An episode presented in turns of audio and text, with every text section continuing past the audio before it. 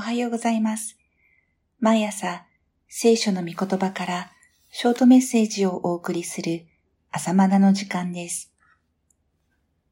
今日の御言葉は、エゼキエル書第1章28節です。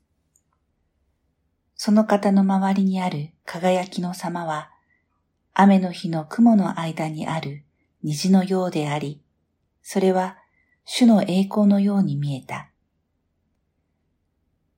エゼキエルは、先のエレミアと同時代の人物で、共にバビロン捕囚を体験した預言者でした。エレミアは捕囚を逃れてユダヤにとどまりましたが、エゼキエルは捕囚となってバビロンに連れて行かれました。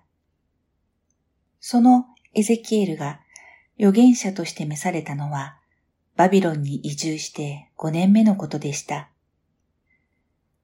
エホヤキン王が保守となった時から5年目と記されていますので、紀元前592年のことです。この時点では、エホヤキン王とエゼキエルを含む一部の民が補修となっただけであり、祖国のユダヤ王国は存続していました。ただし、バビロンの主権のもとに、ゼデキアが王として擁立されたものであり、実質的にはバビロンの傀儡政権としてかろうじて王国の体裁を保っている状況でした。最終的にエルサレムが陥落してユダヤが滅ぼされるのが紀元前586年のことですから、エゼキエルが預言者として召されたのは、エルサレム陥落の6年前ということになります。しかし、当時のユダヤ人は非常に楽観的でした。補修も長くは続かない。すぐにでも戻ってくることができる。それに、神の都エルサレムが滅びるわけがない。神はそれをお許しになるはずがないと都合よく考えていました。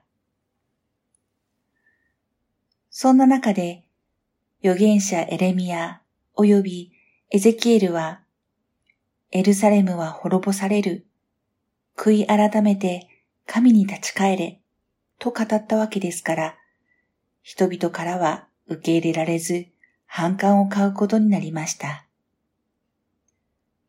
さて、神はエゼキエルに幻をお見せになりました。そこには四つの奇妙な生き物が見えました。これはケルビムと呼ばれる天使であることが、後の第十章で明らかになります。神を見ることはできません。しかし神は、このように天使の姿を通して神の御臨在を明かしなさいました。それらには、おのおのに四つの顔があり、獅子、牛、人間、わしの顔だったと記されています。この表現は、目次録にも表されており、神のご性質を表しています。獅子は王を表し、力や権威の象徴です。牛はしもべを表し、奉仕の象徴。そして人間は知性ある人の象徴。わしは天の存在である神を表しているとされます。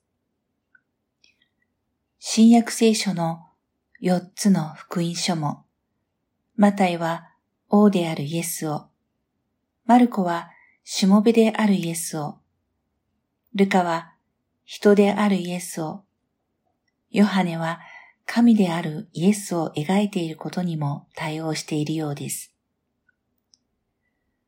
神の臨在を表す幻は、世界中を行き巡り、罪を裁き、万物をすべ収められる様子を表しています。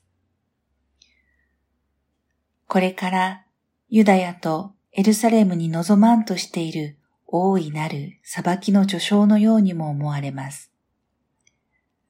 しかし、エゼキエルは、そんな恐ろしい姿や情景の中に、雨の日の雲の間にある虹のような栄光を見ることができました。嵐のような激しい雨の向こうに虹が見えるとき、それは希望の虹です。ノアの時の大洪水が終わって、神はノアに虹をお見せになりました。それは洪水による恐ろしい裁きが終わった印でした。エゼキエルは神の激しい裁きを予言しますが、その向こうに希望の虹を見つめながら語った預言者でした。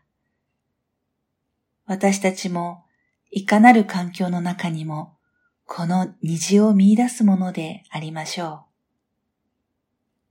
う。では、また明日。